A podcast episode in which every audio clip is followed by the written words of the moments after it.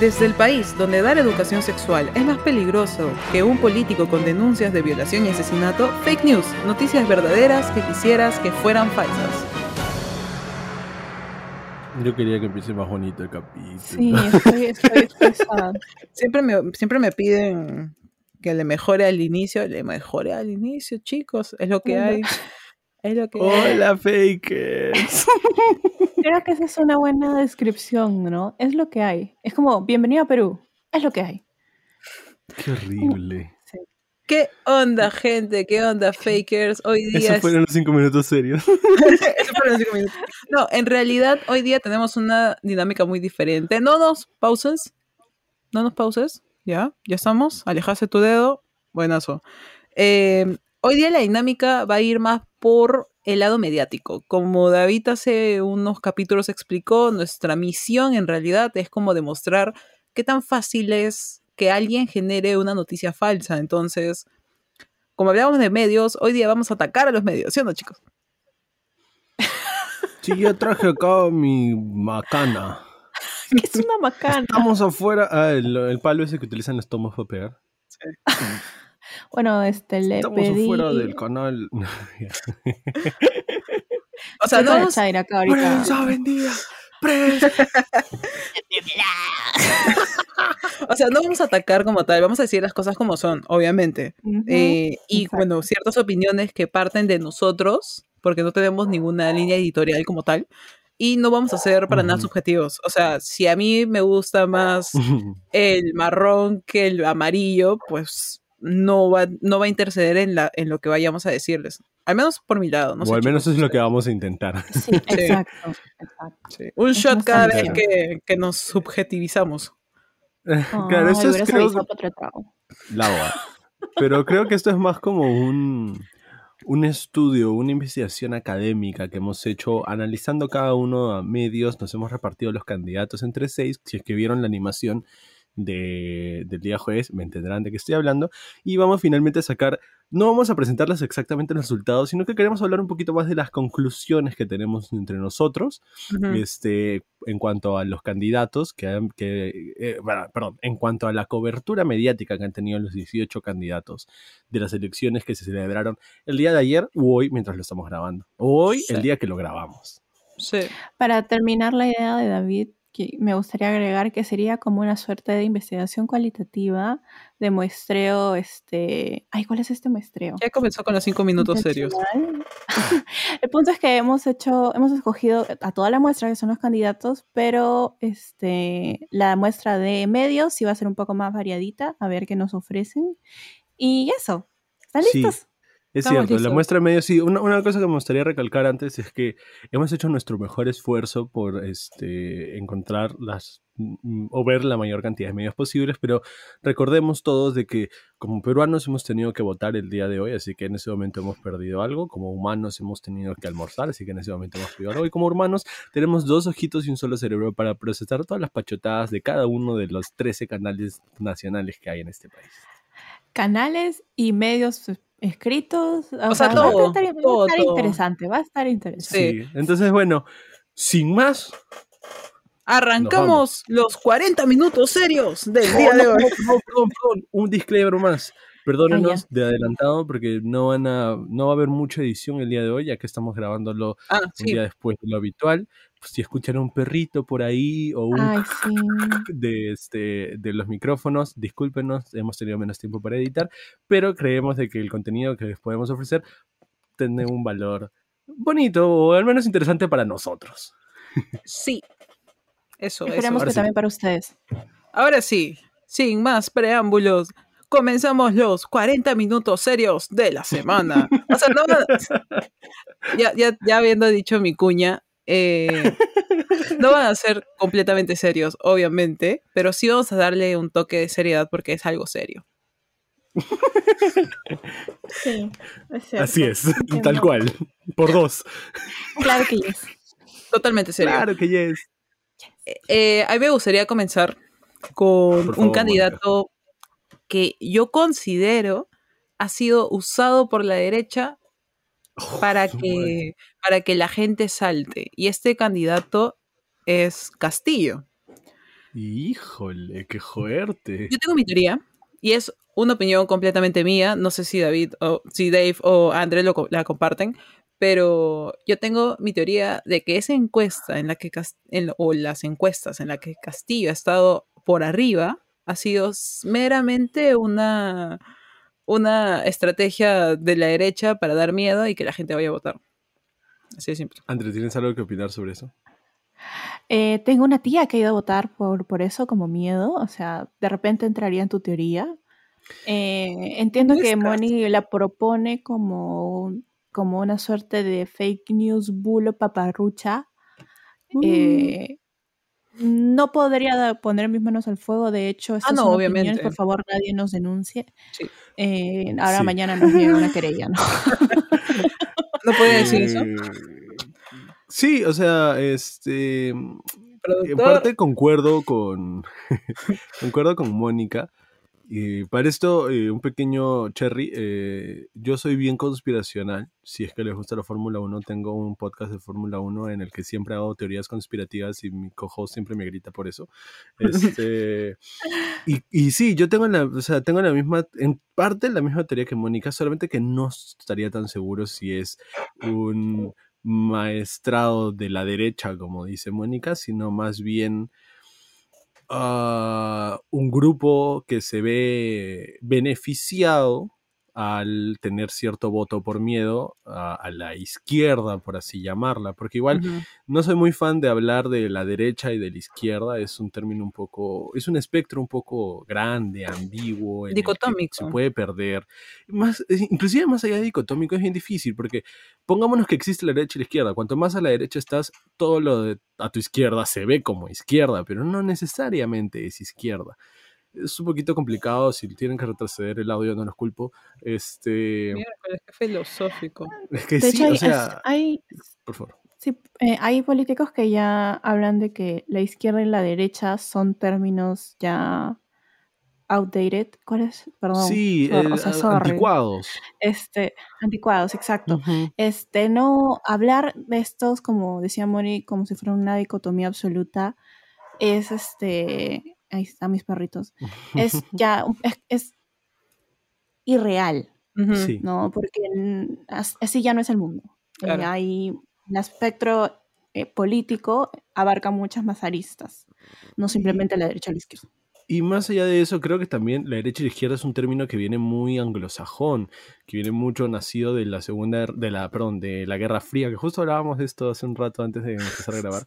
Este, porque es el tema que era del comunismo versus el capitalismo, lo que se considera la derecha, la izquierda, el azul versus el rojo, el, Partido Republicano versus el Partido Demócrata, pero todo eso es bien norteamericano o inclusive del hemisferio norte y nosotros estamos en un hemisferio completamente distinto en un país que tiene necesidades muy distintas a las que tenía en los años 60 Estados Unidos y Rusia. Entonces, es complicado hablar de la derecha y la izquierda, pero yo sí creo en grupos económicos con distintos, ah, distintas prioridades, e intereses.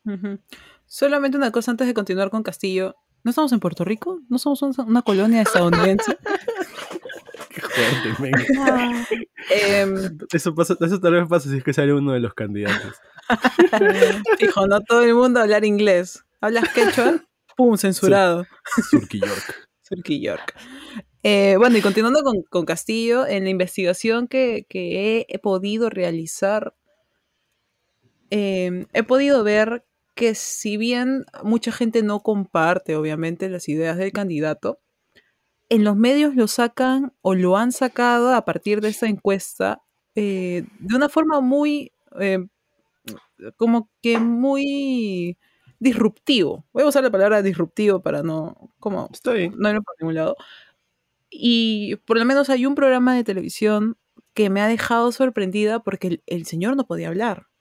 O sea, es un tema de que eh, comienza a atacarlo y eh, su forma de, defenderse es quedarse callado. Obviamente, porque si no pueden hacer como otros candidatos que simplemente le dicen, me vas a dejar hablar, por favor, y, y continúa a hablar. Eh, así que yo considero que, bueno, lo, lo poco en realidad mediático que hay de él, porque obviamente su, nacimiento mediático ha sido a partir de las encuestas, eh, ha sido más que nada para, para determinar por qué no votar por él. Es, es lo que yo creo que ha sido la campaña de algunos Sí, medios y, Tiene y dar mucho esa vista. sentido. No, como, como dijo André, no pondría mis manos al fuego. Es una de- también, como, como decía al inicio, una de- teoría, pero bien conspiranoica que yo Sí, tengo sí. Y que Moni también tiene. Pero, o sea, hace sentido. En cierta manera se me hace creíble.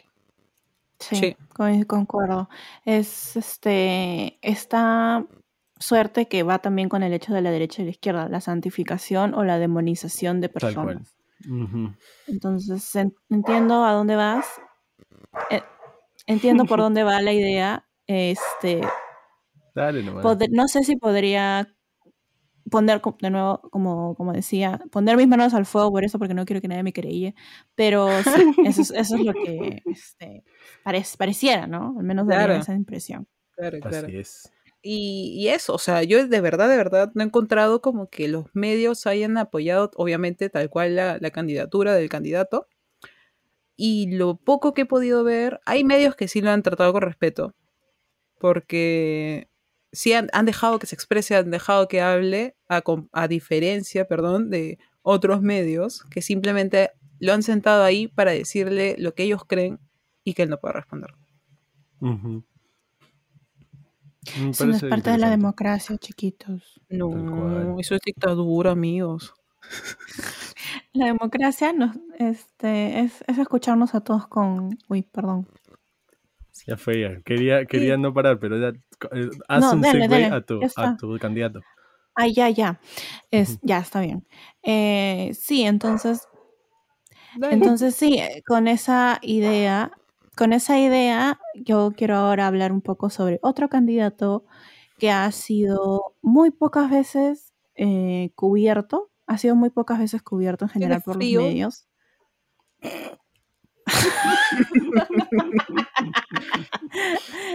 El chiste Se viene pasó. rato en rato. Sí. este, que es José Vega, que principalmente sus, sus este, dos grandes noticias en la campaña electoral han sido eh, José Vega se retira del debate de la JN y José Vega tiene COVID. Esas han sido sus dos noticias principales Qué dentro triste. de esta ca- campaña 2021.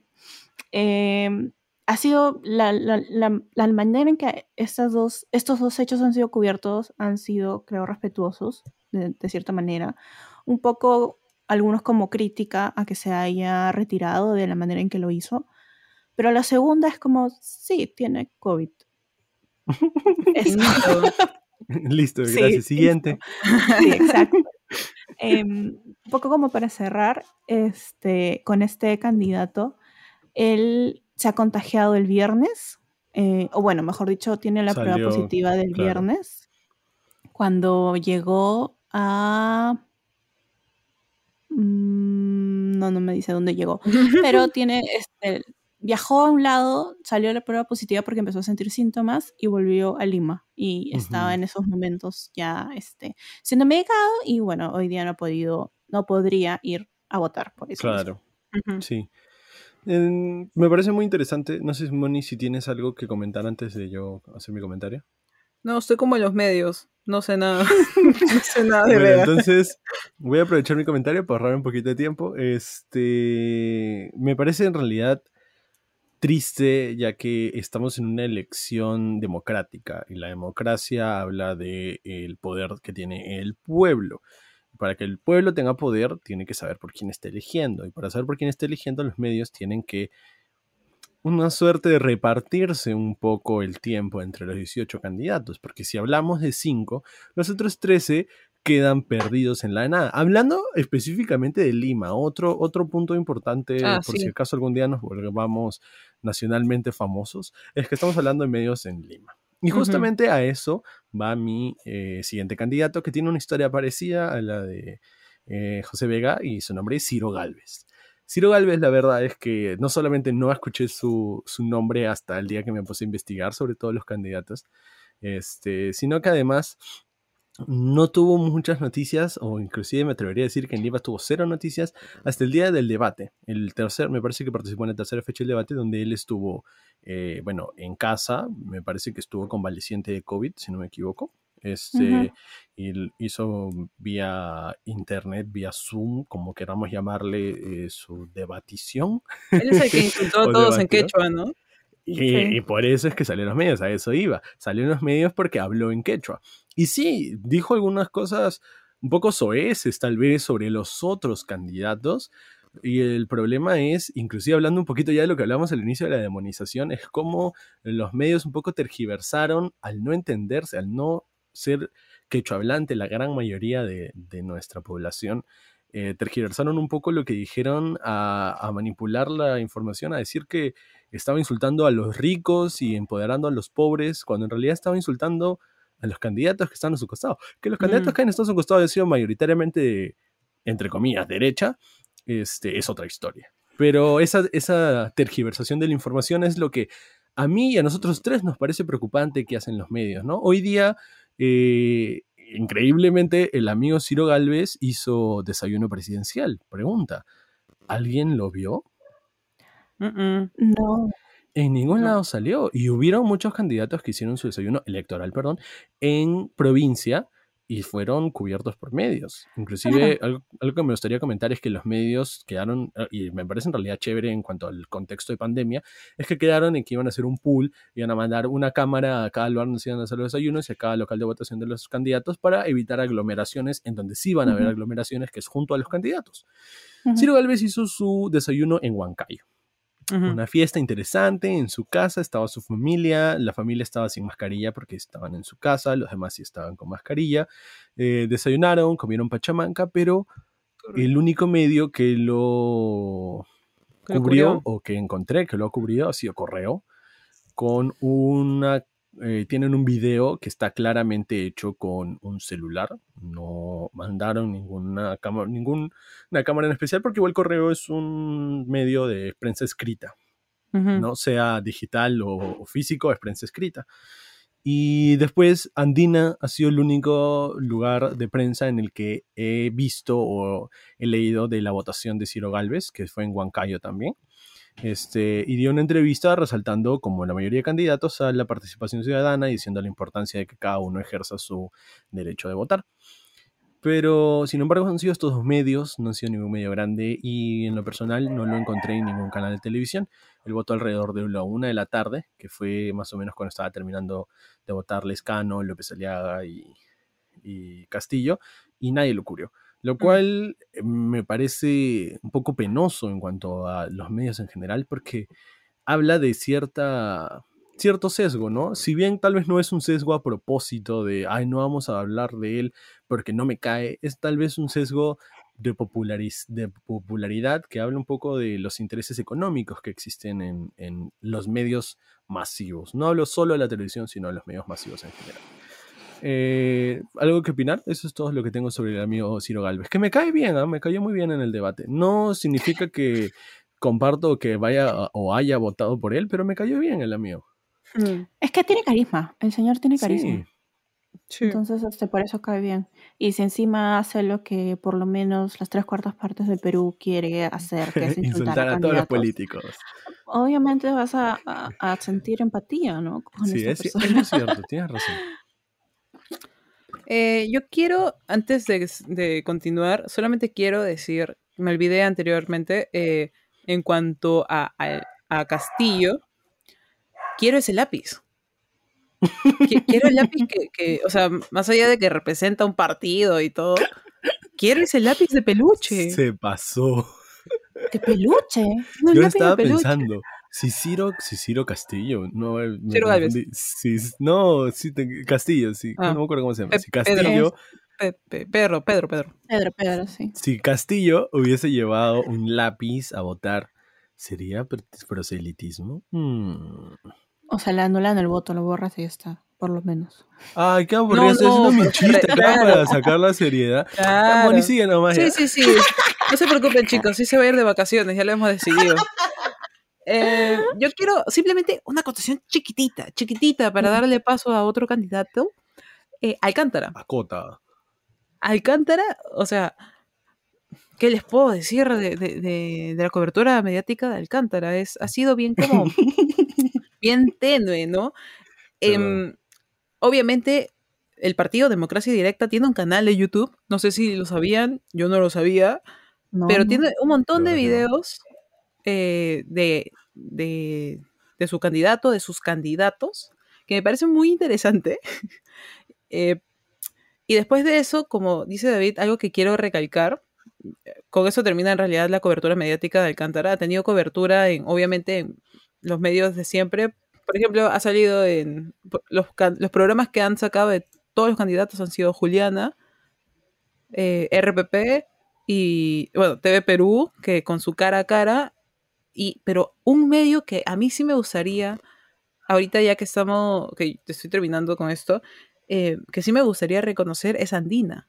O sea, Agencia de Noticias Andina se ha tomado el tiempo de, de como que verle a todos los candidatos de una forma imparcial. No, no han buscado como que, ah, yo voy a apoyar a tal, entonces le voy a dar más, más pantalla en mi medio. Eso, eso nomás de Alcántara y de Andina que me gusta. Mm, interesante.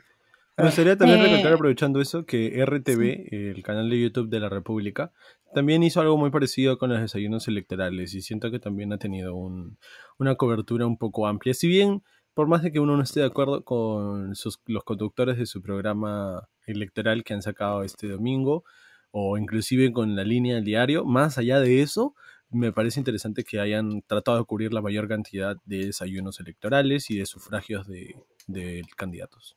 Chicharroncito. Para, no sé si para romper los sueños de Moni, Andina es un medio este, del Estado. Entonces, por ¿Pero eso qué es tiene? que son.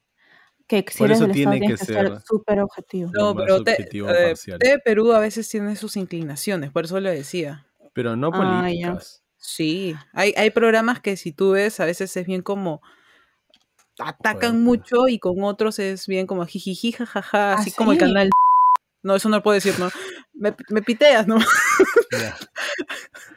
Uno diciendo que no va a editar y dando. Lo siento, lo siento. Em, y eso, o sea, yo sí, yo sí considero que Andina tiene, es más imparcial, si es que se puede usar la palabra más con imparcial, porque por sí imparcial ya significa algo, eh, que ciertos programas de TV Perú, Está bien, interesante. políticamente hablando. Claro, claro. Bueno, entonces continuando un poco con eh, esta, este recorrido entre los candidatos, hoy les voy a hablar sobre Rafael Santos.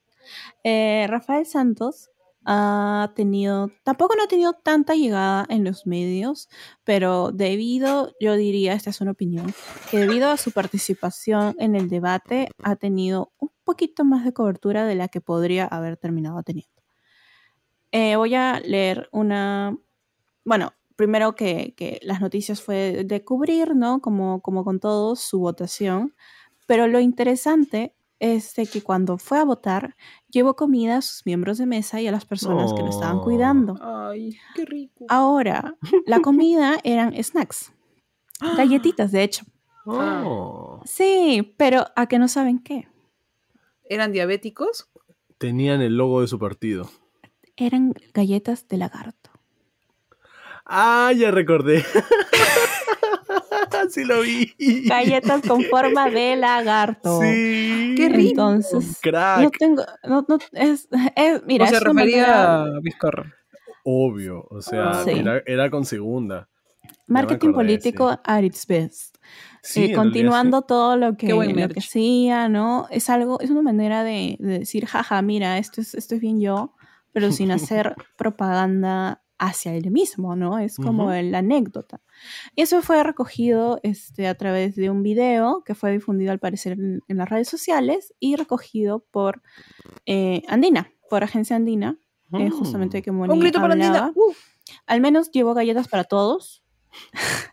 llevó galletas- galletas para todos, tanto para sus miembros de mesa, como decía, como para las personas encargadas de cuidarlos, porque el Estado brinda Nice. personal de policía, personal policial que para que este, cuide a los, a los candidatos presidenciales. Sí, pues. Y de ahí las siguientes noticias eran de cubrir cómo votaba, ¿no? De que, que votó en el Colegio Sagrados Corazones de Belén en San Isidro, Lima. ¿Usó lápiz azul o lapicero rojo? ¿Quién, no qué tengo somos? el ¿Estudio detalle. 92? No Señor, ¿usted cuando fue la-. No, tampoco te notas, tampoco viste el detalle si es que para entrar al, al lugar secreto de la ánfora entró por la izquierda o por la derecha. ¿No? Creo que entró por la derecha. Pero Y cuando además, estaba- le tomaron su foto dejando su voto en el ánfora, ¿tenía el el- la, car- la cédula en la mano izquierda o la mano derecha? eh, lo chistoso es de que normalmente la fotito de rigor es dejando la cédula en el ánfora, ¿no? Como están diciendo. Ujú. Bueno, a él le tomaron una foto mostrando su cédula abierta. ¿Por qué? Porque él Ay, dijo, voy a mostrar mi sí. cédula abierta. Bueno, como- no es el primer candidato que lo hace, ¿eh? Sí, pero es el O primero sea- que he visto en estas elecciones. Es el eso te voy a decir, es el primero que he visto en estas elecciones, pero en candidaturas pasadas he visto inclusive a la mismísima Keiko hacer, hacer exactamente lo mismo. Pero ha votado por él, porque yo tengo mi chiste. Cada vez que decían, Verónica Mendoza ha votado. ¿Por quién habrá votado? Por Keiko. ¿Por qué no ha votado? Seguro por Humala, sí, fijo, fijo. No sé por quién ha votado, pero sé que dentro de la moda electoral, porque todos tienen sus outfits y esto, fue con su mascarilla de Perú, ¿no? Entonces, Mm. es este- ¿Y, y, y- y te fijaste si es que puso voto preferencial?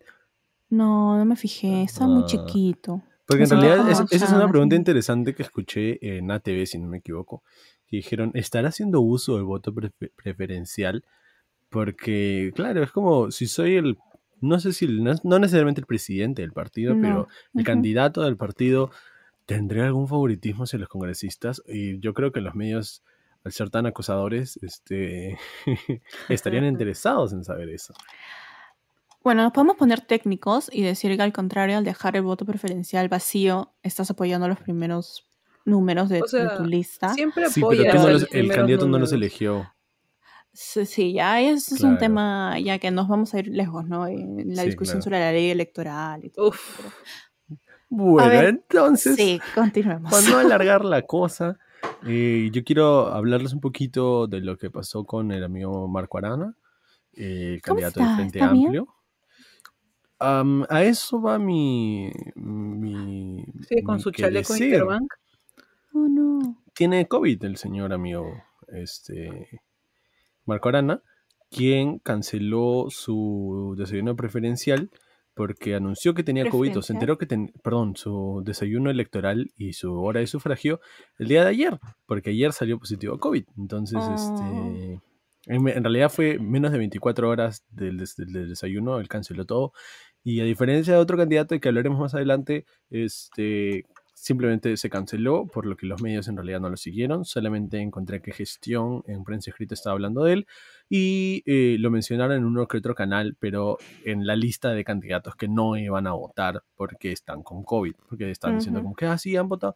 Porque eso es otro dato interesante, aprovechando que ya estoy hablando de esto. Para la una de la tarde solamente votaron, solamente habían cinco candidatos que habían votado. Este, oh, perdón, para el, para el mediodía solamente habían cinco candidatos que habían votado. Pero claro, los medios hablaban mucho, o bueno, los canales que yo estaba viendo hablaban mucho de que eh, cómo es posible que hayan cinco, que no sé qué, que es bastante tarde, que curioso. Pero claro, es, tiene mucho que ver con la crisis de miembros de mesa que hubo esta mañana, ¿no? Curioso. Y, y el tema, el tema también del voto escalonado. O sea, hay, Mm, por ejemplo, Keiko ha votado a las 4 porque a las 4 le tocaba. Ya Claro. estamos da- dando ahí un- una pequeña... Claro, y la OMP, spoiler. o sea, les ha, les ha creo que recalcado a los candidatos de que respeten su horario, su horario de voto escalonado para dar el ejemplo, pues, ¿no? Exacto. Entonces ya si deciden o no utilizar, o seguir, mejor dicho, los lineamientos de la OMP de utilizar el voto escalonado, ya depende de cada uno, porque de Sí. nuevo es una recomendación o fue una recomendación. Pero sí, este, al menos hasta donde vayamos a grabar, esperemos. Yo, por ejemplo, tengo un candidato que me tocó sorteado que aún no vota. Changos. Y eso que quedan, para el momento que estamos grabando, quedan como dos horas De nomás. hecho, voy a buscar a ver si ya votó para, para- para actualizar la lista. Pero continuemos. Continuemos, por favor. Continuemos. Mónica, ¿tienes algo nuevo que contarnos? Uy, ¿Qué hay de nuevo, viejo? uy, no. Yo tengo. Justo me puse a pensar el otro día y dije: Urresti Humala, ¿ya? Pero aquí lo interesante es que Urresti fue Suena ministro. que vas a votar por Urresti o Humala. Quiero ver a dónde Sí. termina esta historia. Sí, a yo también. en eso. no, no. no.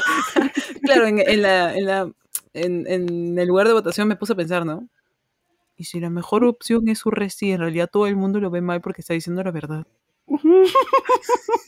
¿A dónde estás yendo? Estoy muy confundida. Sí, yo también. Siento, Mónica está armando una historia en zigzag. Ya bueno. em, entonces, me puse a pensar en qué tanto ha estado el cubrimiento mediático a estos dos candidatos. Que aquí lo interesante es que Urresti fue ministro del Interior de Humala en el 2006, ¿no? Si no, me- no, 2011. 2011. Sí, Entonces, estuvo entre 2011 y 16. Sí, entonces, partiendo de ese lado dije, bueno, va a estar un poquito como dividido, porque antes Urresti salía con un perfil y ahora por las elecciones presidenciales salió con otro perfil. Ujú. Como todos nos hemos dado cuenta, el perfil de, de Urresti es el de amigo, el, el pata, ¿no? El que está, el, el criollo que está a tu costado diciéndote, oye, levántate, chambea, la vida es tuya, ¿no? Cosas así. No dejes que la vida te La viva. vida es tuya. Claro. Y sí ha tenido una- un seguimiento mediático interesante. No digo bueno, no digo malo, ha sido interesante. Como dije anteriormente, o sea, hay ciertos programas que han estado entrevistando a todos los candidatos, pero creo que en particular los de Urresti es como es bien de, de ya vamos vamos a hablar, ¿no? Ya, hablemos, hablemos. Hay que, hay que saltar nuestras bromitas, nuestros estos. Es bien coloquial. Todo, todo lo que Mm. sale de él en medios es coloquial. Ah, Y las ok. conversaciones- observación. Sí, las conversaciones que se tienen con él son así. O sea, ves a una Juliana de, de tú a tú, en plan de, oye, y, y no sé, ¿qué saliste a comer ayer? ah? Ah, ayer comí, ayer comí Pan cabrito, jaja, no sé. Entonces, es, es bien como eh, interesante. bien interesante. Obviamente lo que acabo de decir es un ejemplo hipotético, ¿no? No ha pasado en una entrevista, pero Ah, es algo que bien podría sí, Sí, lo pasar. entendí. Sí entendí que Ajá. era como un chiste que ejemplifica la situación. Claro, en cambio Humala no ha tenido tanto, tanta cobertura mediática, creo que ha comenzado a salir al final. Ya, ya, ya, yo creo que la primera vez que lo vi en televisión, em, así con, con, con bombos y platillos, ha sido en el debate. A Humala, sí, Mm, aunque sea un expresidente, creo que el tema que él fue a la cárcel y todo este lío ha hecho de que la presión, la, la presencia mediática sea menor. No, que no tenga tanta. O sea, es, es también interesante porque sí, claro, eh, eh, Humala ha tenido contacto con los medios porque ha sido presidente entre el 11 y el 16, pero Resti ha sido ministro entre el 11 y el 2020. O sea, Resti está- es, Ah. congre- ¿es congresista ahorita mismo o no? En 2020, 2021. Mm, Ah, entró en el 2020 a sí. ser congresista. Sí, claro. entonces fue, claro, fue no es- ministro con- entre el ajá. 11 y 16 y congresista entre el 20 y 21. Entonces tiene un contacto más reciente, creo yo, con los medios y creo que eso puede, o sea, a eso se le puede deber este trato más coloquial, ¿no? Que han estado tratando con él ya un año, o sea, con- consecutivo, a diferencia de Humala que no lo ven hace cinco tal vez, o lo han visto de lejitos amarrocado. Eso ser Pues sí, pues sí, pero igual es, es algo bien interesante, o sea, pero igual en ellos no veo Sí, una claro. presencia mediática tan grande. O sea, hasta ahora no, yo, yo no siento que en ninguno de los candidatos que hayamos dicho haya existido que los medios hayan o hayan tenido la necesidad de sacar algo, más allá de lo de Castillo, que a mí sí me pareció un fenómeno interesante, eso de que salgan para que la gente no vote por él. Es mi teoría, es mi teoría, mi opinión, para que la gente Claro, como claro. que tenga un- una idea de lo que se viene y que se dé cuenta. ¿no? Sí, es cierto, o sea, y, y más adelante en el episodio creo que llegaremos a este tema, pero ha habido un claro, o unos, un par, unos dos o tres claros candidatos que la prensa y los medios han seguido el día de hoy. Sí. O bueno, de ayer, para cuando lo estén escuchando. De ayer, el 11 de del abril. 11 de abril. Ajá, mejor. Con eso, este, yo quiero ahora hablar sobre mi siguiente candidato, que, ay, Dios mío, qué horror. Que ¿No estabas de es, vacaciones? este, eh, es eh, uno que ha tenido también pocas pocas eh, menciones en prensa, a pesar de que él también ha tenido un poco de disparo, disparo, que no voy a utilizar esa palabra, un poco de repunte a través de la, a través de, Qué del apriesto tu debate. Oh, es que tenemos una política así del tiro. Voy a borrar eso ya, sí. Yo mismo me doy chamba, madre. Ay, mis perros. ¿Por qué son así ya? Entonces, este, pero no lo encontraban tantos medios, simplemente, por ejemplo, en RPP hacen mención de que el candidato del Partido Popular Cristiano, Alberto Bencolea, Alberto Ah, Bencolea emitió su voto, sí, eh, del ex tío Bigote, que además, por cierto, se ha vuelto a crecer el bigote porque nadie lo reconocía. Gracias. O sea, eso me señor parece- Bencolea, Gracias. Eso me parece bien. A mí me cae bien como comentarista deportivo. es ampliamente mencionado en fake news, es chocherita acá del programa. Eh, él emitió Mi su voto en el Colegio San Agustín, en San Isidro. Eso fue reportado por Mm. RPP. Y en Caretas fue que ha sido, este, ya ha tenido una pequeña participación un poco más activa de la noticia, en donde exhortaba a los ciudadanos a votar con convicción. Pero el distanciamiento Con social. convicción. Sí, exacto. Con Entonces, la cita, de hecho, a la que eh, señalan es, el mundo nos está mirando. Yo Chan. pediría que todos se armen de paciencia para venir a votar y entiendan que no todo voto va a salir perfecto. No, perdón. Y entiendan que no todo va a salir perfecto. Bien. Ya, ese bengolea bien Black Mirror. Sí. Ese es un comentario para más adelante, Black Mirror, acuérdense. Esa fue su participación en medios, al menos de hoy día. Hay una, justo como Moni mencionaba sobre la cobertura de medios en otros días, hay, no recuerdo si fue latina, me parece que sí. Mejor no, al no recordar, el- no decir. Hay un canal de televisión que lo siguió en su cierre de campaña y sí me pareció un poco malo, pero por el punto específico de que ah, ya recordé el decía- cierre de campaña. sí, Yes. estaban recorriendo, creo que en ese momento estaban en Lince y decía, sí, la gente nos apoya y tenemos mucha gente que nos saluda. Y el camarógrafo abrió el, el encuadre. Hizo un zoom lentito, sí, un zoom hacia atrás lentito. no había lentito. nadie. O sea, solamente estaba el carro y dos motos al costado. Y él decía, sí, la gente nos, nos Y saludaba, saluda y, y- siempre". y claro, bien ¿A triste quién le fue. hablaba? Yo bien, no bien sé. triste. Sí, fue bien triste, pero también es, es parte de que detrás de los medios hay gente, ¿no? Y, y esa decisión de abrir, Detrás de los medios hay empresarios. No, o sea, obviamente hay personas, pero son empresarios. sí, entonces esa fue, ese, ya la, si la decisión de abrir el encuadre ha sido del camarógrafo o del empresario que contrata al camarógrafo, ya se lo dejamos a ustedes, porque no Igual es bien complicado eso de la Sí. decisión del empresario, porque están en un móvil, o sea, Sí. y, y en realidad fue bien instantánea la reacción del, del camarógrafo que estaba en el carro de adelante, porque para eso estaban en un carro. Si es que lo vieron, entenderán de qué estamos hablando. Si no, en realidad creo que lo pueden buscar en YouTube, porque fue un momento bien épico y muy memeable. Pongan Este- Bengolea Sad Moment. Le va a salir algo de CMD, no creo que salga eso. Lo, lo que sí es cierto, de que es, es- es- o sea, al haber sido un momento en vivo, mm, no sé qué tan, tanta influencia de, de los jefes podría haber habido. O sea, los camarógrafos Que- trabajan de- detrás. Los camarógrafos trabajan según las órdenes del director. Sí, pero ahí hay algo interesante. En los móviles, los camarógrafos son los directores y en realidad los camarógrafos son, y un pequeño insight para el mundo de la televisión, los camarógrafos son el trabajo más duro en la televisión y el peor pagado.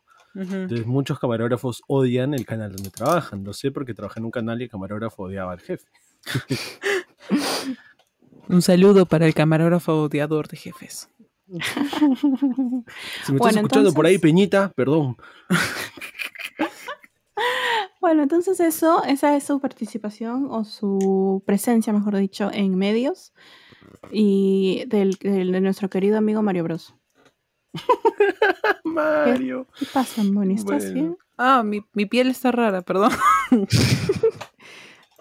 Bueno, ya que estamos hablando de personajes icónicos de la televisión peruana, a mí me gustaría mencionar al suegrito de la Bru. Pensé que decía maestro. chibulín. el maestro, el burgomestre César Acuña.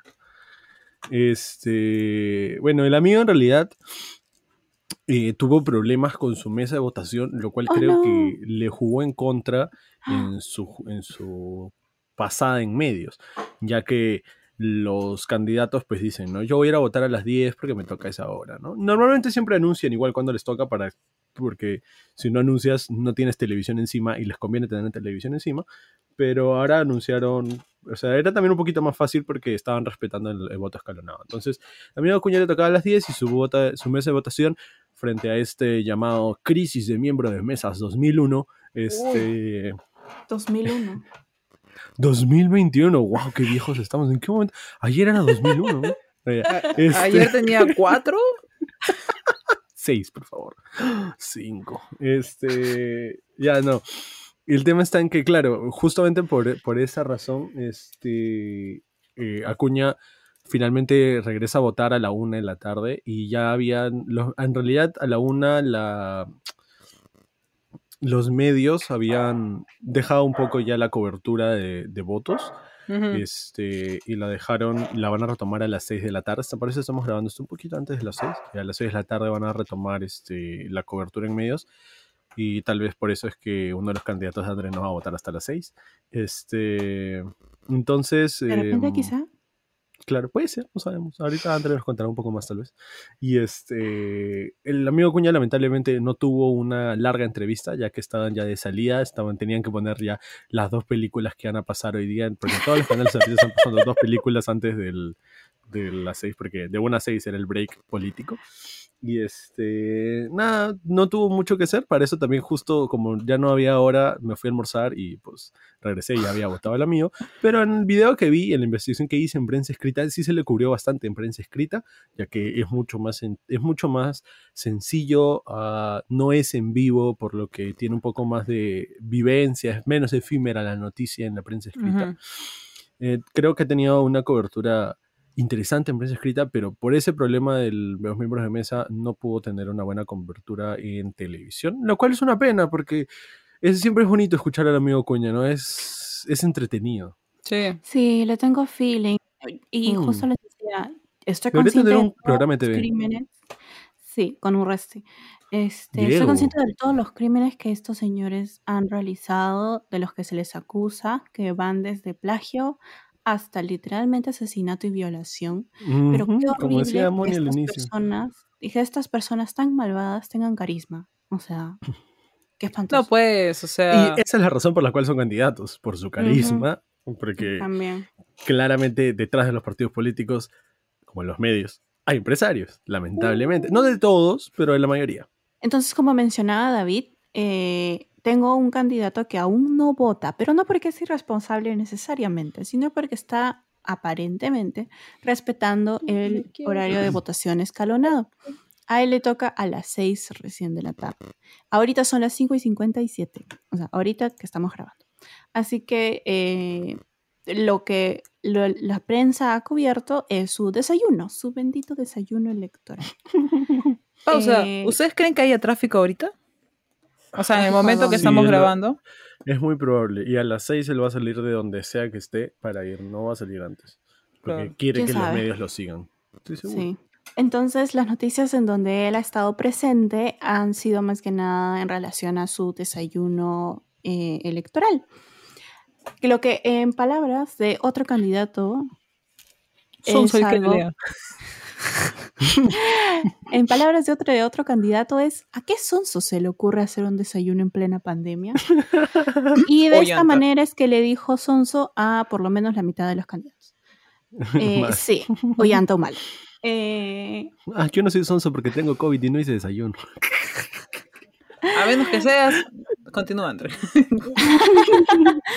Entonces en la República cubrieron su desayuno y la manera en que lo han hecho ha sido de que lo hizo en familia. Él desayunó en su casa eh, con su familia, sus hermanos, sus 12 hermanos. Perdón, me, un perdí con la llanta. ¿De qué candidato estamos hablando? Guzmán. Guzmán. Ah, ok, Aún no lo digo, Sigamos, creo, ¿no? sigamos.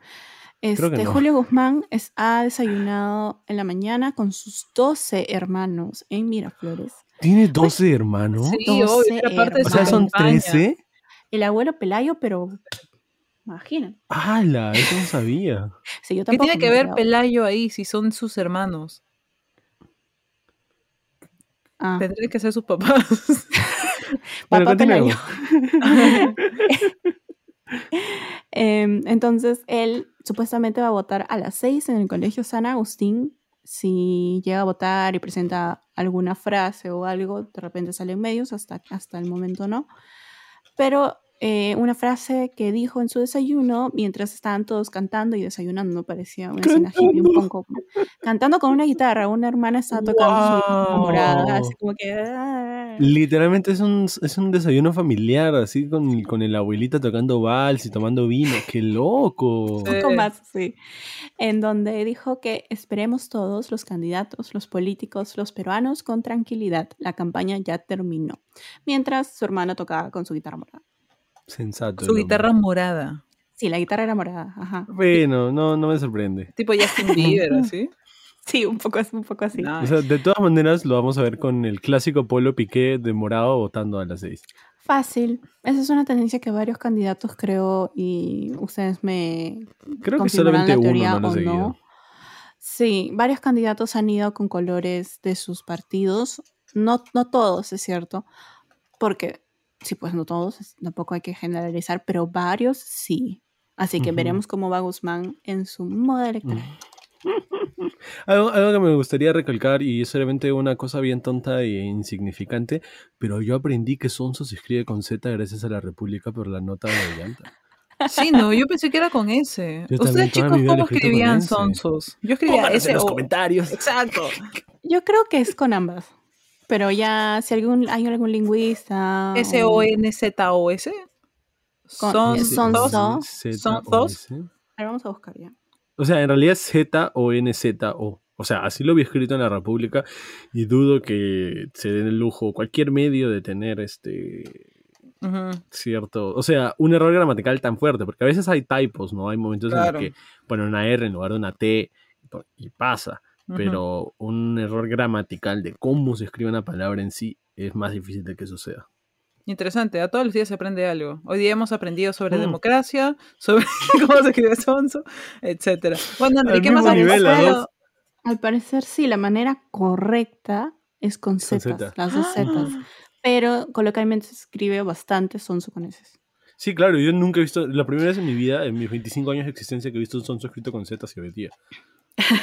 Que normalmente no es una palabra que se escriba tanto. Pero volvamos a Yo lo Guzmán. escribía por, por, por Facebook. Cuando fue el Messenger, así cuando recién salió. ¡Oye, sonso!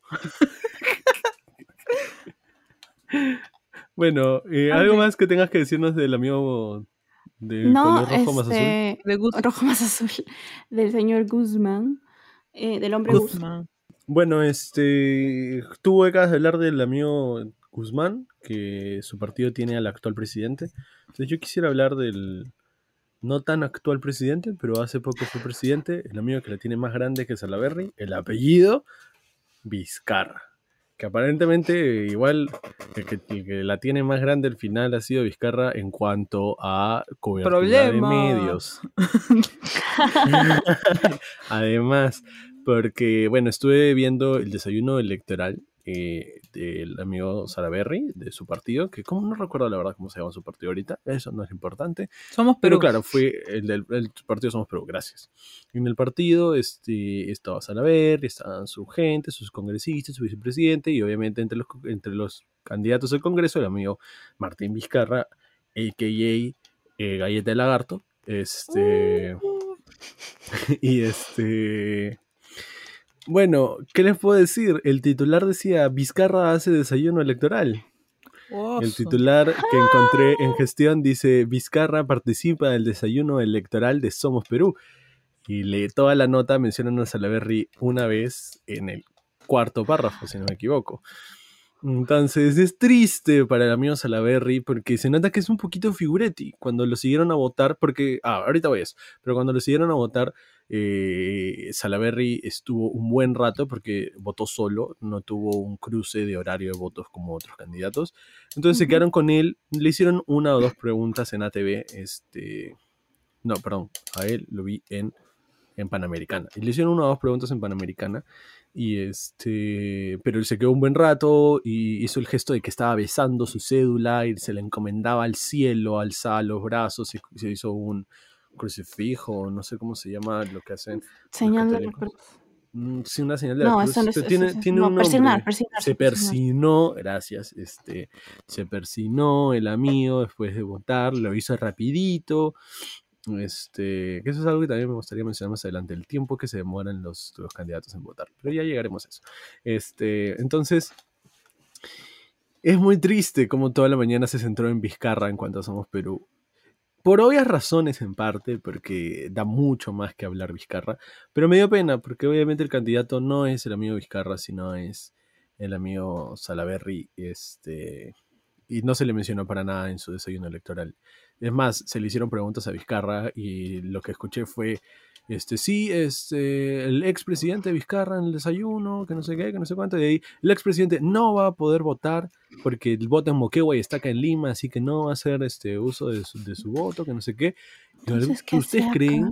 ¿Ustedes creen que mencionaron a qué iba a votar Salaverry? No. No. No lo mencionaron, pero sí mencionaron de que Vizcarra no iba a votar porque estaba en Lima y no en Moquegua. Entonces, triste, no sé si los medios habrán hecho esto a propósito, tal vez por un tema económico, tal vez por un tema de intereses, eh, no lo sé, no puedo asegurar nada, pero sí me dio mucha pena. Sí, querían verlo llorar.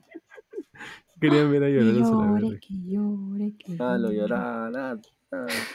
Bueno, eso ha sido todo lo que encontré de Salaverry, Vizcarra. Chicos, ¿Para este, esto? quiero aprovechar. Dale, quiero, dale, dale. ah, ya no, no, no, no, pensé que habías terminado porque Ah, ya, Guzmán ya una- fue a Una votar. cosita, ah, ya, una Sí, cosita entonces. Para esto, un pequeño comentario para nuestros fakers. Con las chicas habíamos hablado un poco del término de mochila, de a quién teníamos que seguir este, el día de las votaciones junto con ciertos candidatos, que finalmente no jugó un, un gran tema mediático el día de hoy, pero con Salaverry sí. Una de las mochilas que le pusimos a Salaverry fue Vizcarra, y finalmente Vizcarra tuvo más grande el peso mediático que Salaverry. Apuesto que tiene más votos de lo que tiene de Salaberry. Soy como Betson. Soy como Benson. Dos soles a que tiene más, más votos. Para cerrar, justo como les decía, Julio Guzmán aún no iba a votar, pero ya votó. Está, bueno, no, está yendo a votar. Son 6 y 12 y está dirigiéndose a su local de votación. Aparentemente es un local que está bastante cerca de su hogar porque está yendo caminando. Y lo interesante es de que parece una superestrella porque está rodeado de hartos policías. Y como no hay nadie más en la calle, no sé, pareciera. No sé si recuerdan Justin ¿Alguien ha visto? No. ¿Alguien ha visto Los Mini Espías en la primera? Ya. La primera película de Los Mini Espías. Sí, pero no sé Ah. a qué vas. La primera película de Los Mini Espías, el mini espía hombre, el niñito, eh, se enamora de la hija del presidente. Y la hija del presidente tiene un Ah. respaldo policial que la rodea ya recordé, sí, sí. Ya, así está Guzmán. Bueno, pero si son policías, entonces es un tema Sí, es un tema nacional o estatal. protocolar. Es un tema protocolar de que se te asignan 15 efectivos policiales. A su madre. Sí, pero hay una 15. diferencia interesante, que lo que he visto, al menos en los candidatos que yo he visto, no tenían a policías un- vestidos de policía, sino que estaban con terno y con su mascarilla con un pin y el pin los identificaba como seguridad estatal. ¿Es, ¿Así están los de, los de Guzmán? Eh, sí, pero Ah, también ya, hay policías policías. Ah, ya, sí, Entonces, también hay policías es- policías es- un poco, pero los, los encargados por el Estado están, tienen un uniforme distinto. Sí, es cierto. Eh, no sé si el policía que está ahí, que tiene uniforme de policía, es policía policía, o pero si ha encargado a Guzmán, pero... Ah, y perdimos todos, tiene una camisa azul. Ah. Ah. Betson. Ya no quiero nada ya. Bueno, entonces continuamos. Ya hemos hablado de 12, de 18. Fakers, si siguen aquí, Gracias. gracias. Sí, sí, o sea, es, es bien interesante lo que estamos hablando, pero si han dejado de escuchar, pues no tengo. entendemos. Sí, los entendemos totalmente. Si le pueden dar así resumir, ya sé que ya dejaron de escuchar, pero si me escuchan y le dan resumir, bravazo. Porque en realidad está chévere la conversación. Sí, al menos para dividirla y, y escucharla en partecitas, ¿no? Es pesado, pero no, para, no para echarnos flores, pero está interesante. Tal cual, tal cual.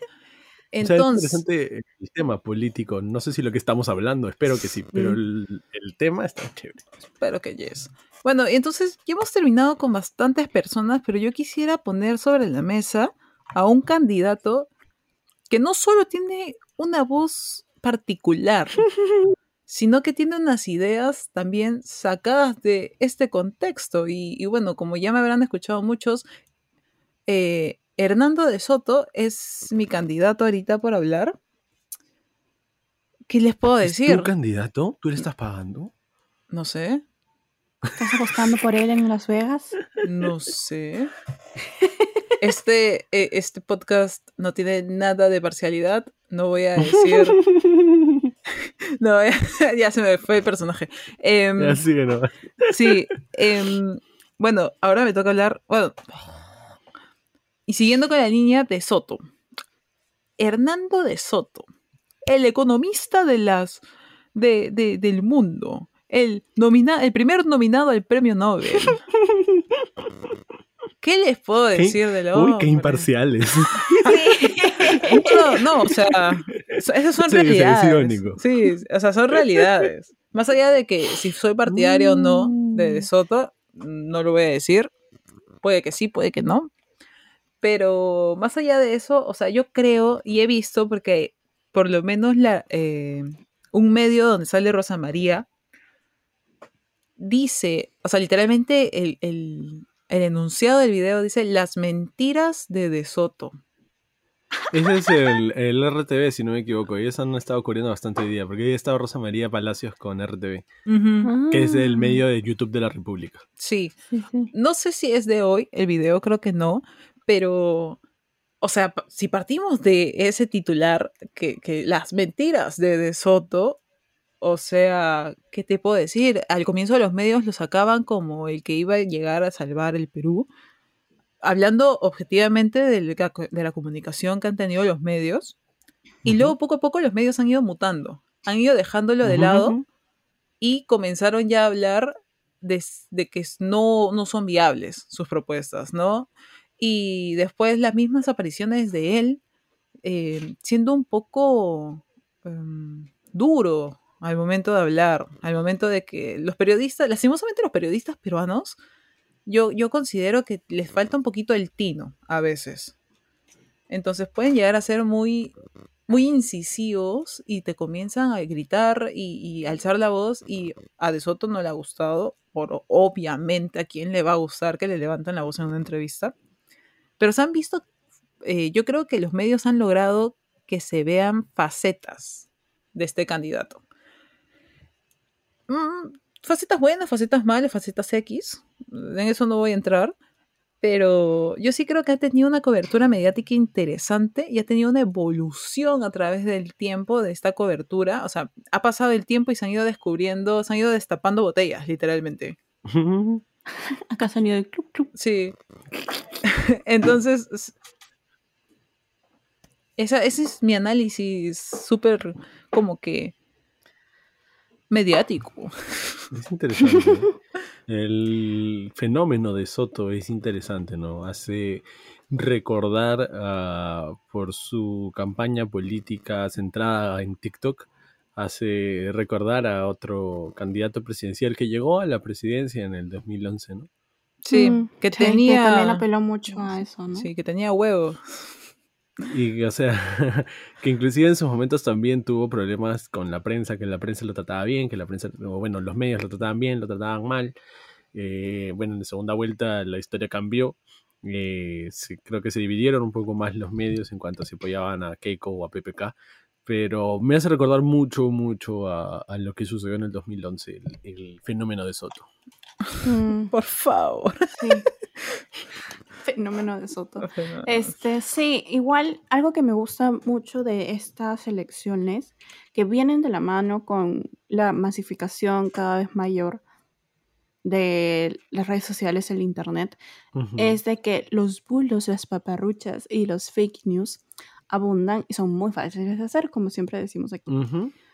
Entonces han salido medios y coaliciones eh, que buscan decir si una noticia es verdadera o falsa, ¿no? Si es este, una afirmación de cierto político, es, es verdadera, es exagerada, es dudosa o, o qué. Entonces, algo que me parece, y no sé si coinciden conmigo, es que este, he visto bastantes afirmaciones de De Soto calificadas como falsas. Mm. Pero si él creó la sí. constitución y- desmentidas. el país, o sea, yo no sé cómo los medios pueden hablar de esa forma. Y en realidad hay cosas que tal vez son ciertas que dice él, pero son muy exageradas al punto que parecen mentira, ¿no? Eh, pero bueno, no, no me gusta mucho hablar de, del amigo Hernando. No porque me caiga mal, sino porque me cuesta ser un poco imparcial ahora, a la hora de, de hablar de él. Y no, no afirmo si es hacia un- una imparcialidad buena o una imparcialidad mala. Pero es, es interesante, como decía Mónica, no solamente su trato de medios, sino cómo se muestra él hacia los mismos medios. Sí.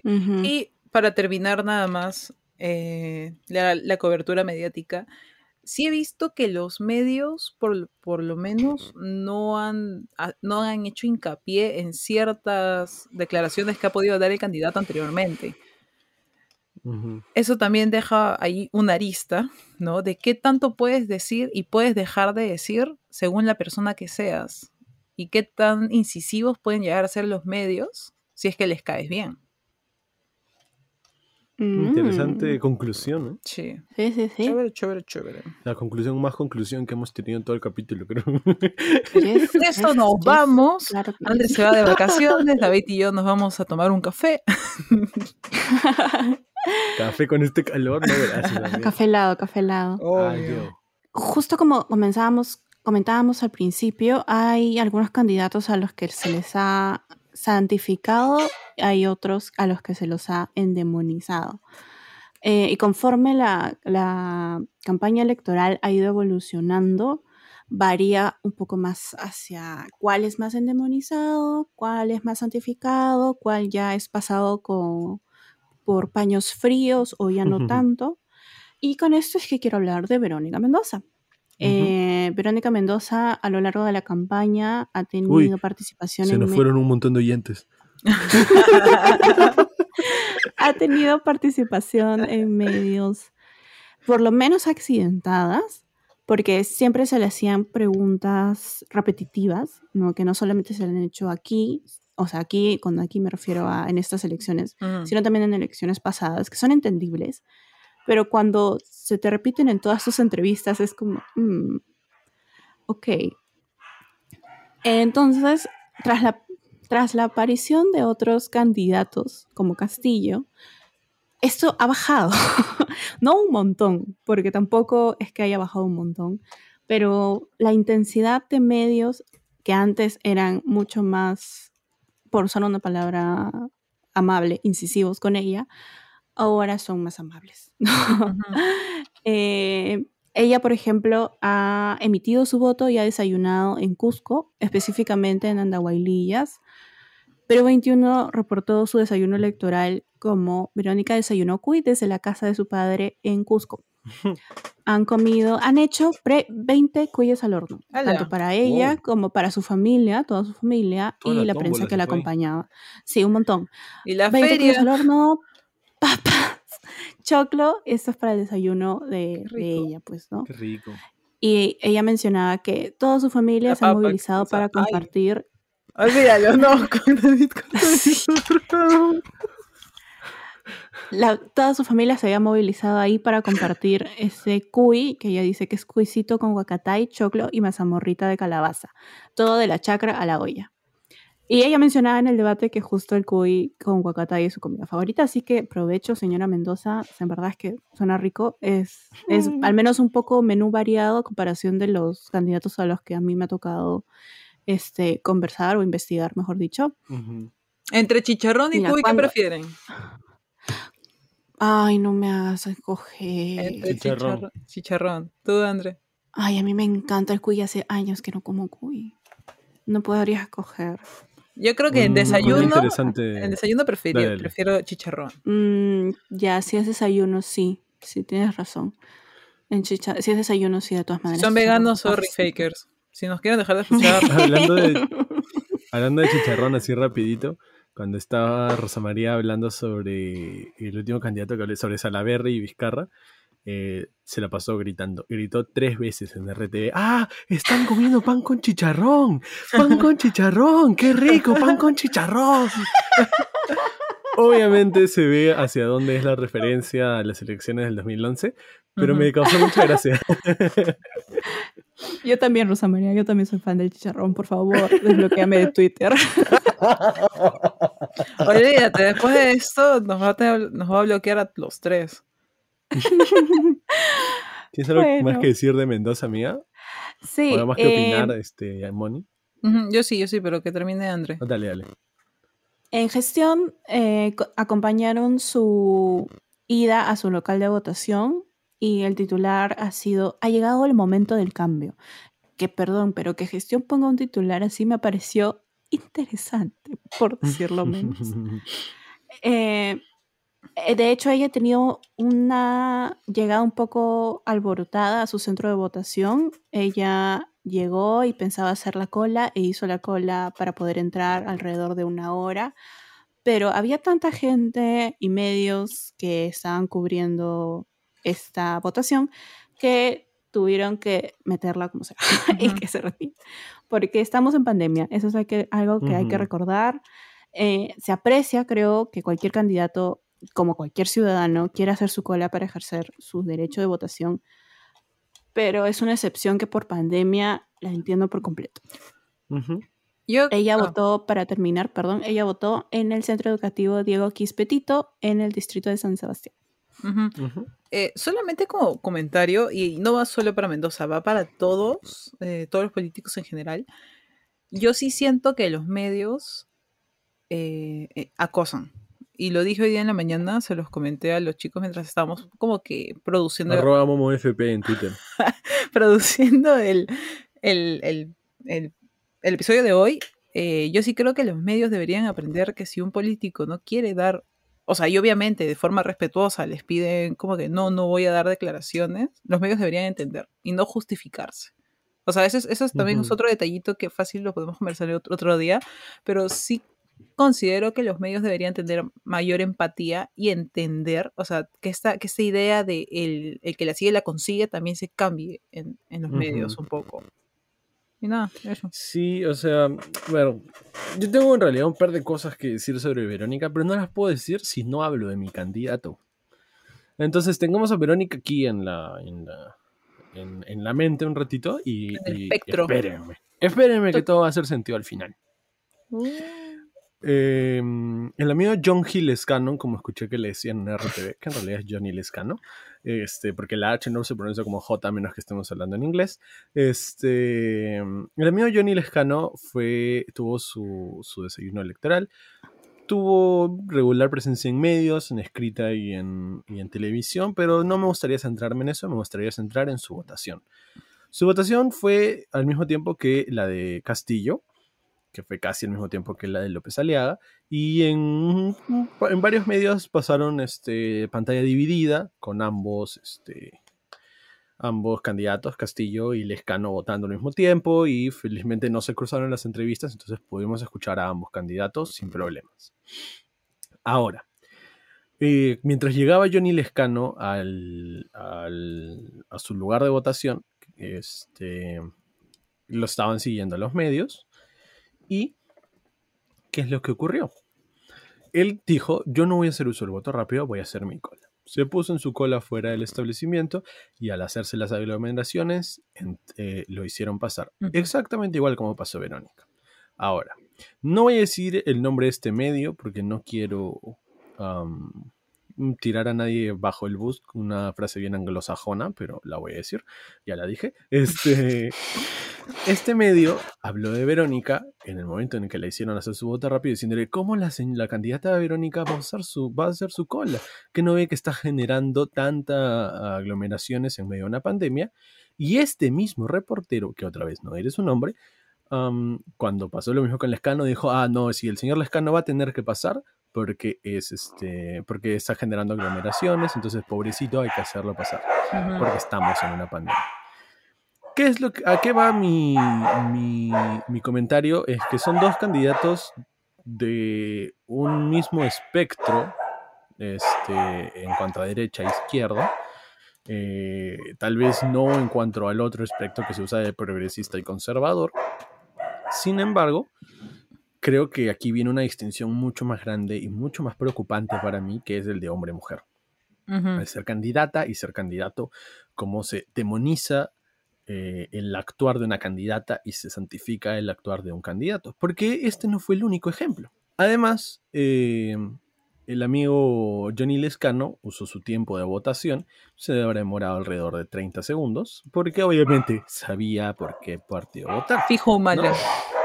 Fijo, de todas maneras, o sea, eso no hay, en eso no hay discusión. Este, se hizo, usó su tiempo y el reportero, el mismo del que estaba hablando, agarró y dijo, ah, sí, que ya estaba seguro de, por quién iba a votar, entonces hizo bastante rápido y ahí está Johnny Lescano y todo. Después hubo un problema con uno de sus miembros de mesa que se tomó un selfie y salió la noticia de que estaban, no estaban respetando los protocolos, pero esto no tiene mucho que ver con Lescano, sino más con eh, el miembro de mesa en sí. Ahora, el otro- la otra cara de la moneda. eh, Verónica se demoró también alrededor de 30 segundos en hacer su voto. Tal vez un poquito menos, pero no mucho. ¿Y qué es lo que dice el, el amigo comentarista? Dice, wow, Verónica Mendoza hizo su voto muy rápido. ¿Habrá sabido por quién votar?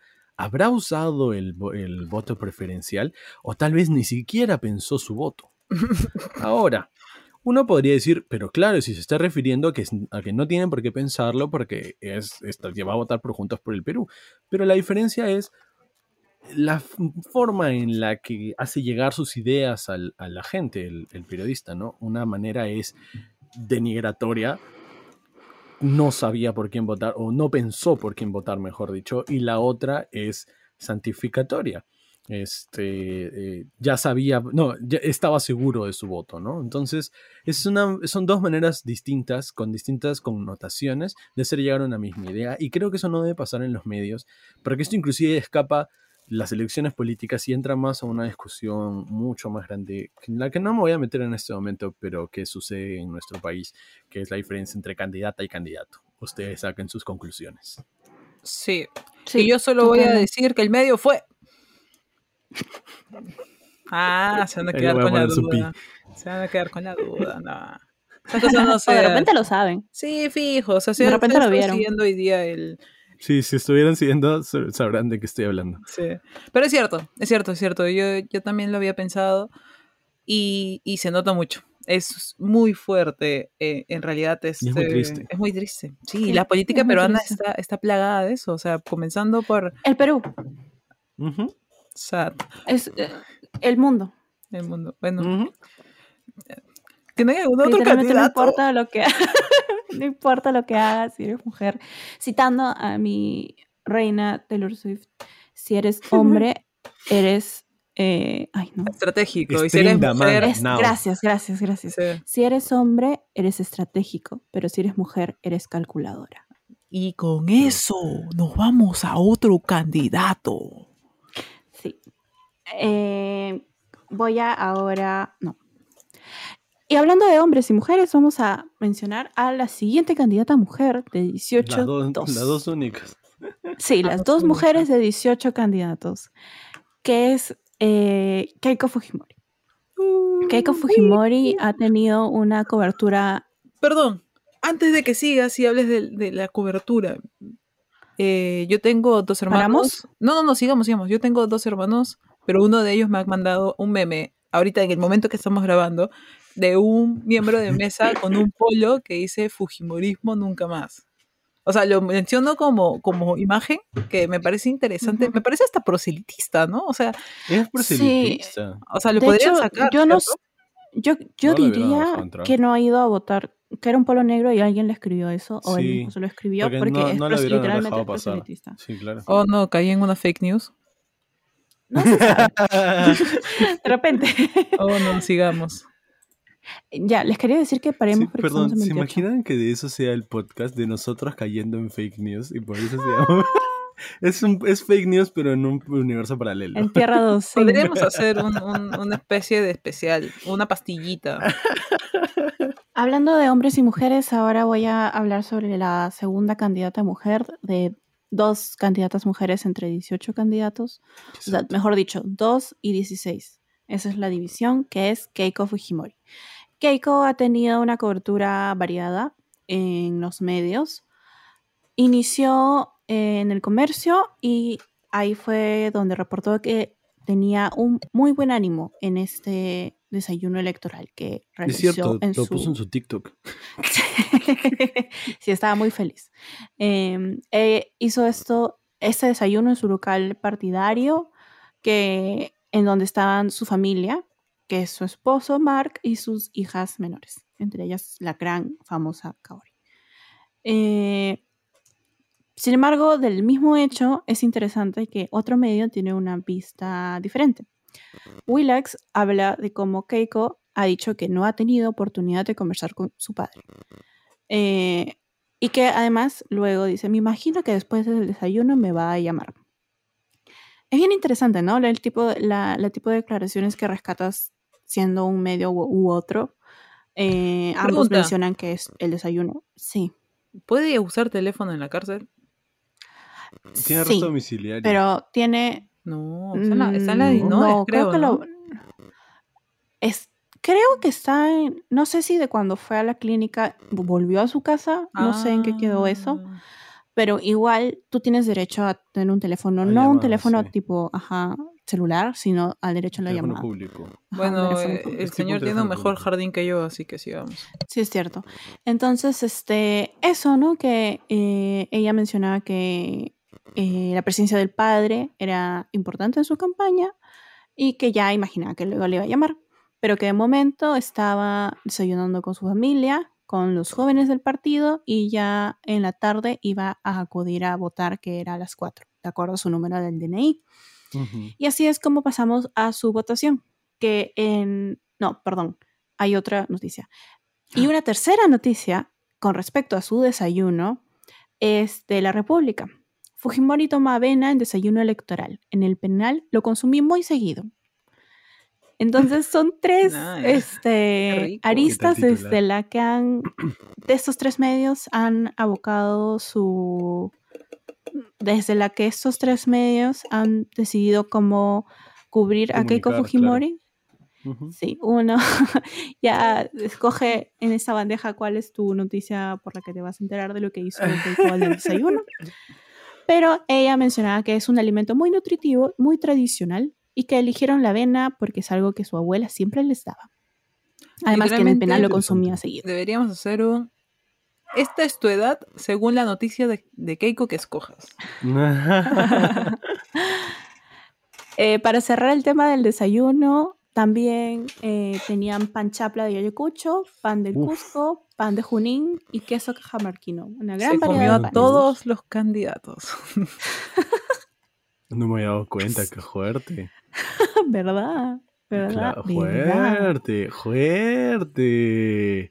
Wow, Moni. Si hoy día sale, no me sorprende con ese spoiler. ¡Qué miedo! Keiko es Ah, peor que una, película. brujería, ¿qué? Sí, tal cual, tal cual.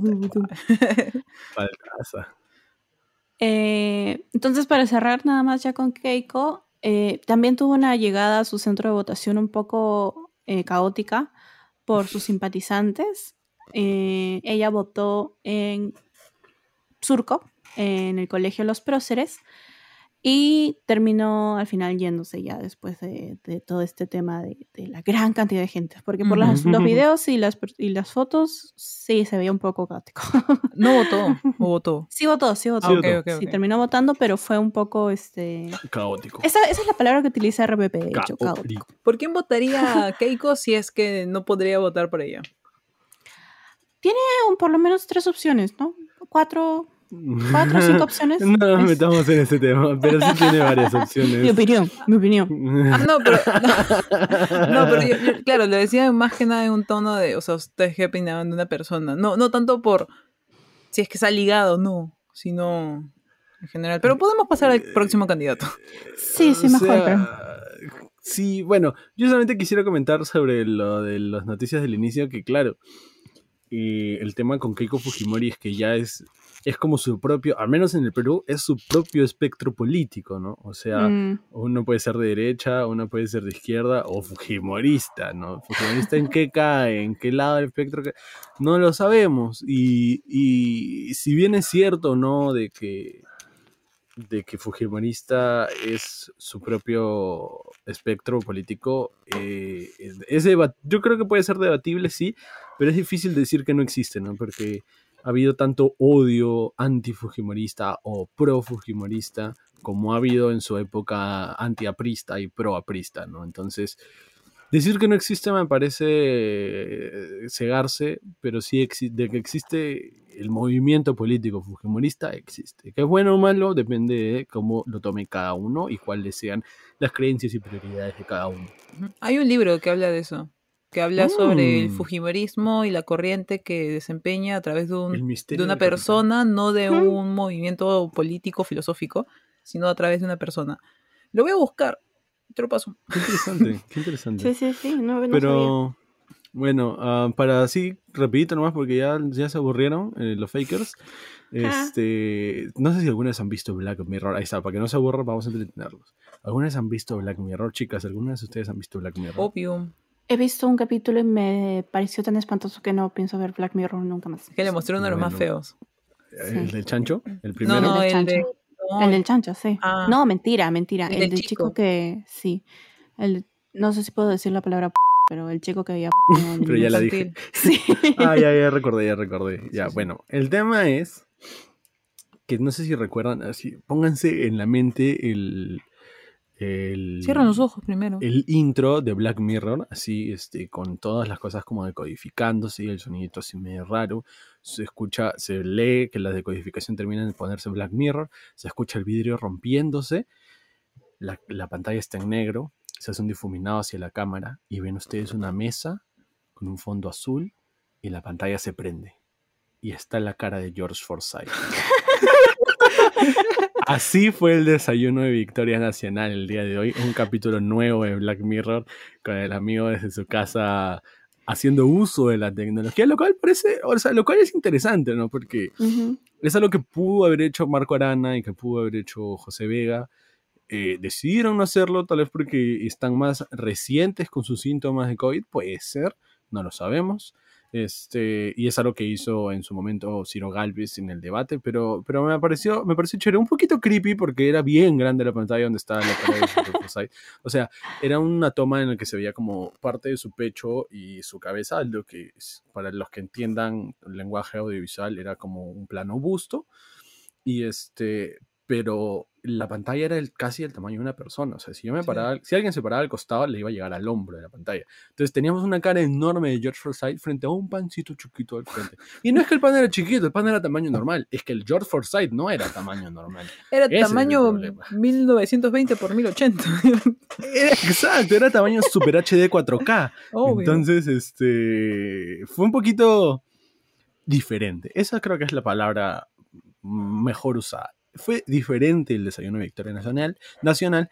Este, me hubiese gustado en realidad que los medios tal vez se centren un poquito más en eso, pero no, los medios eh, decidieron dejar un poco de lado el desayuno de, Victoria Nacional. No fue por el mismo hecho de que era difícil hacerle las preguntas a Forsyth. Este, tal vez le bajaron un poquito, no sé si de lado, pero no le dieron tanta importancia como a otros, justamente por el hecho de que no podían. O sea, ya de por sí el tema de la pandemia complica hacer preguntas a los candidatos en sus casas y el tema de que Forsyth no estaba presente hacía mucho más difícil el feedback, respuestas, preguntas con tantos medios presentes, ¿no?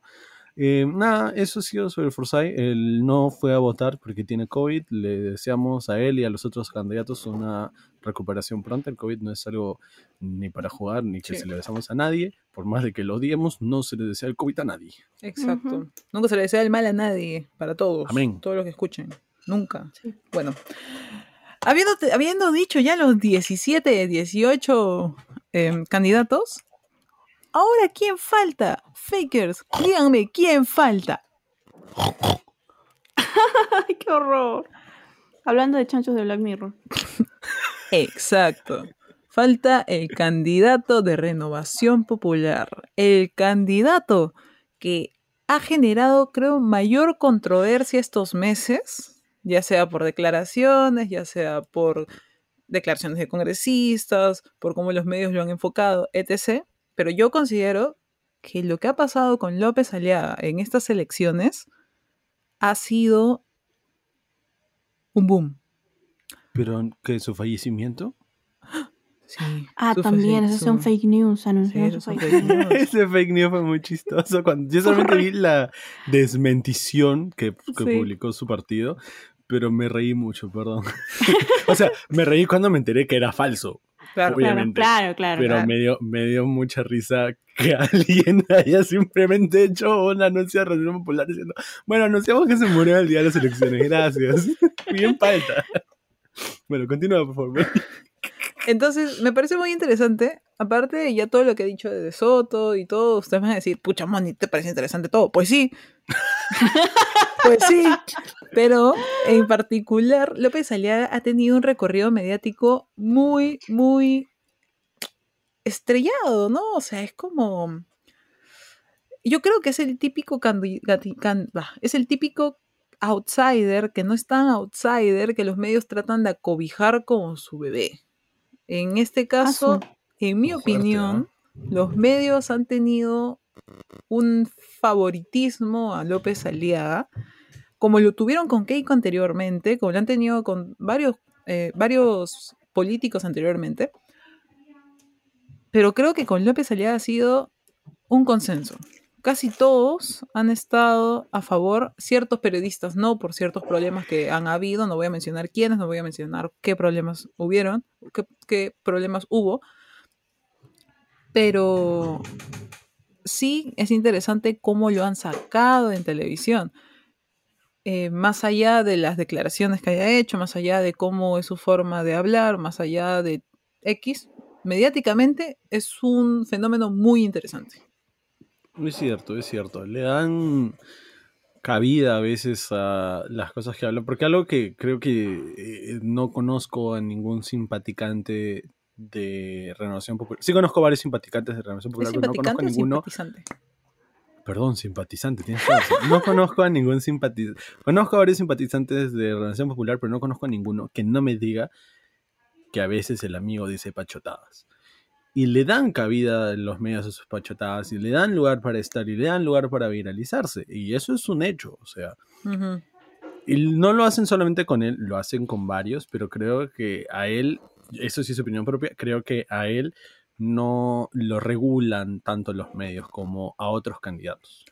Claro, y ahí partimos de que especialmente, y creo que es consenso entre los tres, hay un medio en particular que está ahí con él, es su cobijita, es aquel que lo saca, es aquel que lo Su apoya. casa es, Es su casa, que fácil es accionista, no sé, Sí, no sé la verdad, pero este canal, o sea, hoy día mismo estábamos eh, coordinando la mañana y, y Dave nos dice como que tal periodista acaba de decir que cómo es posible que, no, mejor dilo tú. Sí, bueno, eh, la frase no la voy a decir eh, en sí, voy a hacer un pequeño parafraseo, pero básicamente dijo que el gobierno estaba aburriendo, esa fue la palabra que utilizó, aburriendo a las personas mayores porque ellas tenían el voto conservador y no el voto joven radical. Esos dos conceptos de voto conservador y voto joven radical sí son frases sacadas de la boca de la periodista, no me las estoy inventando.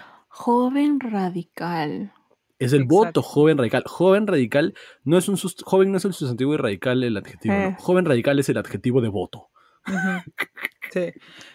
Entonces, eh, ¿qué, qué les puedo decir? Pues, ¿qué más? Claro, deja mucho que pensar eh, ese tipo de declaraciones de periodistas de este medio, perdón tío, este, pero sí creo que eh, opinión en sí de nosotros tres, mm, digan yo si están de acuerdo, este, es que este medio tiene de casita a López Aliaga, o perdón, hace de casita de López Aliaga.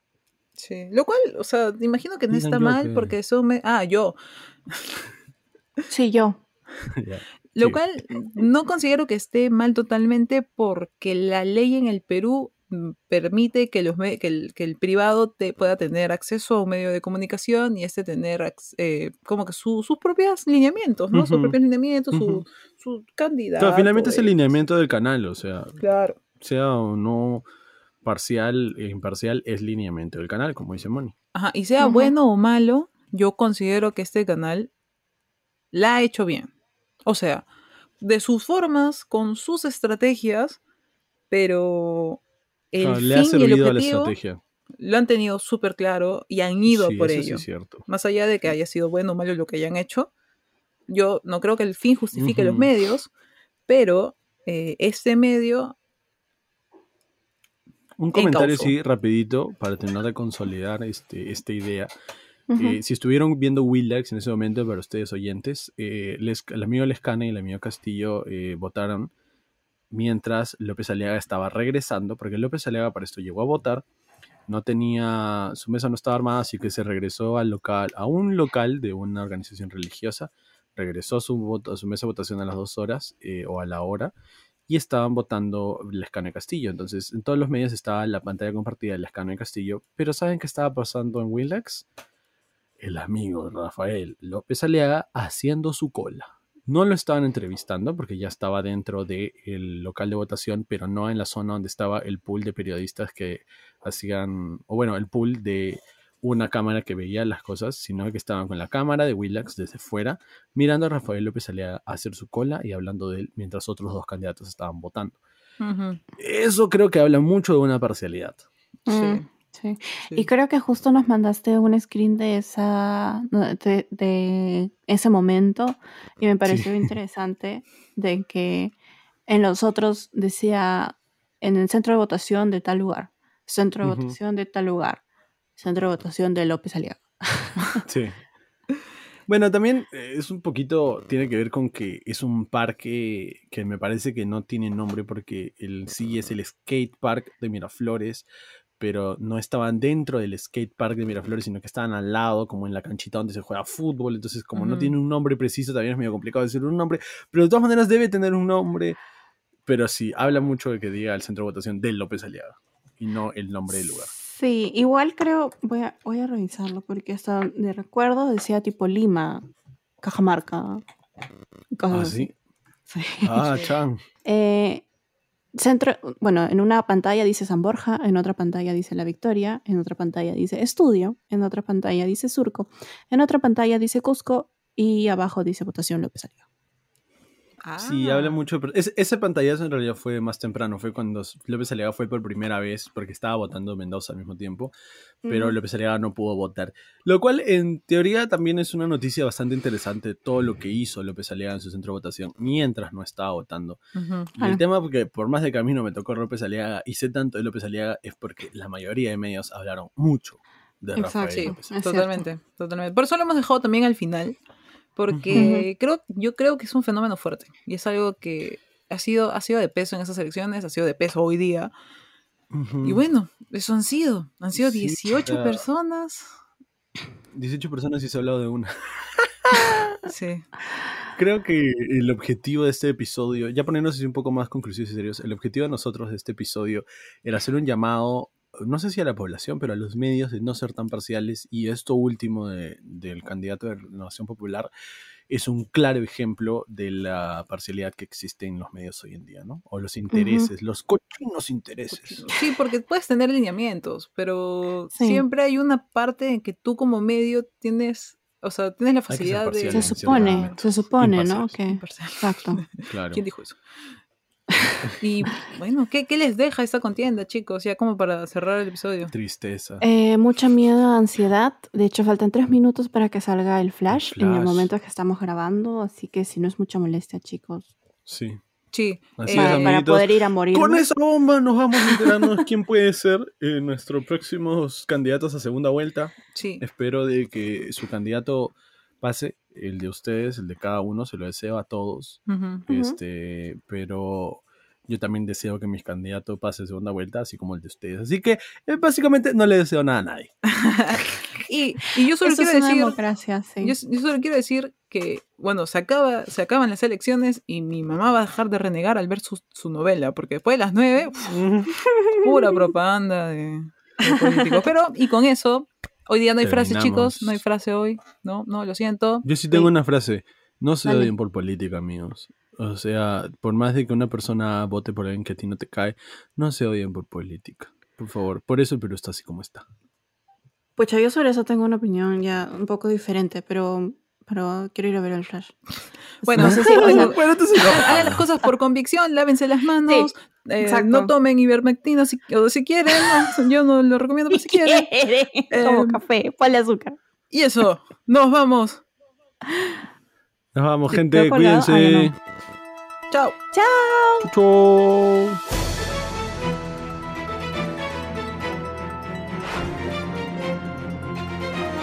Fake news, noticias verdaderas que quisieras que fueran falsas.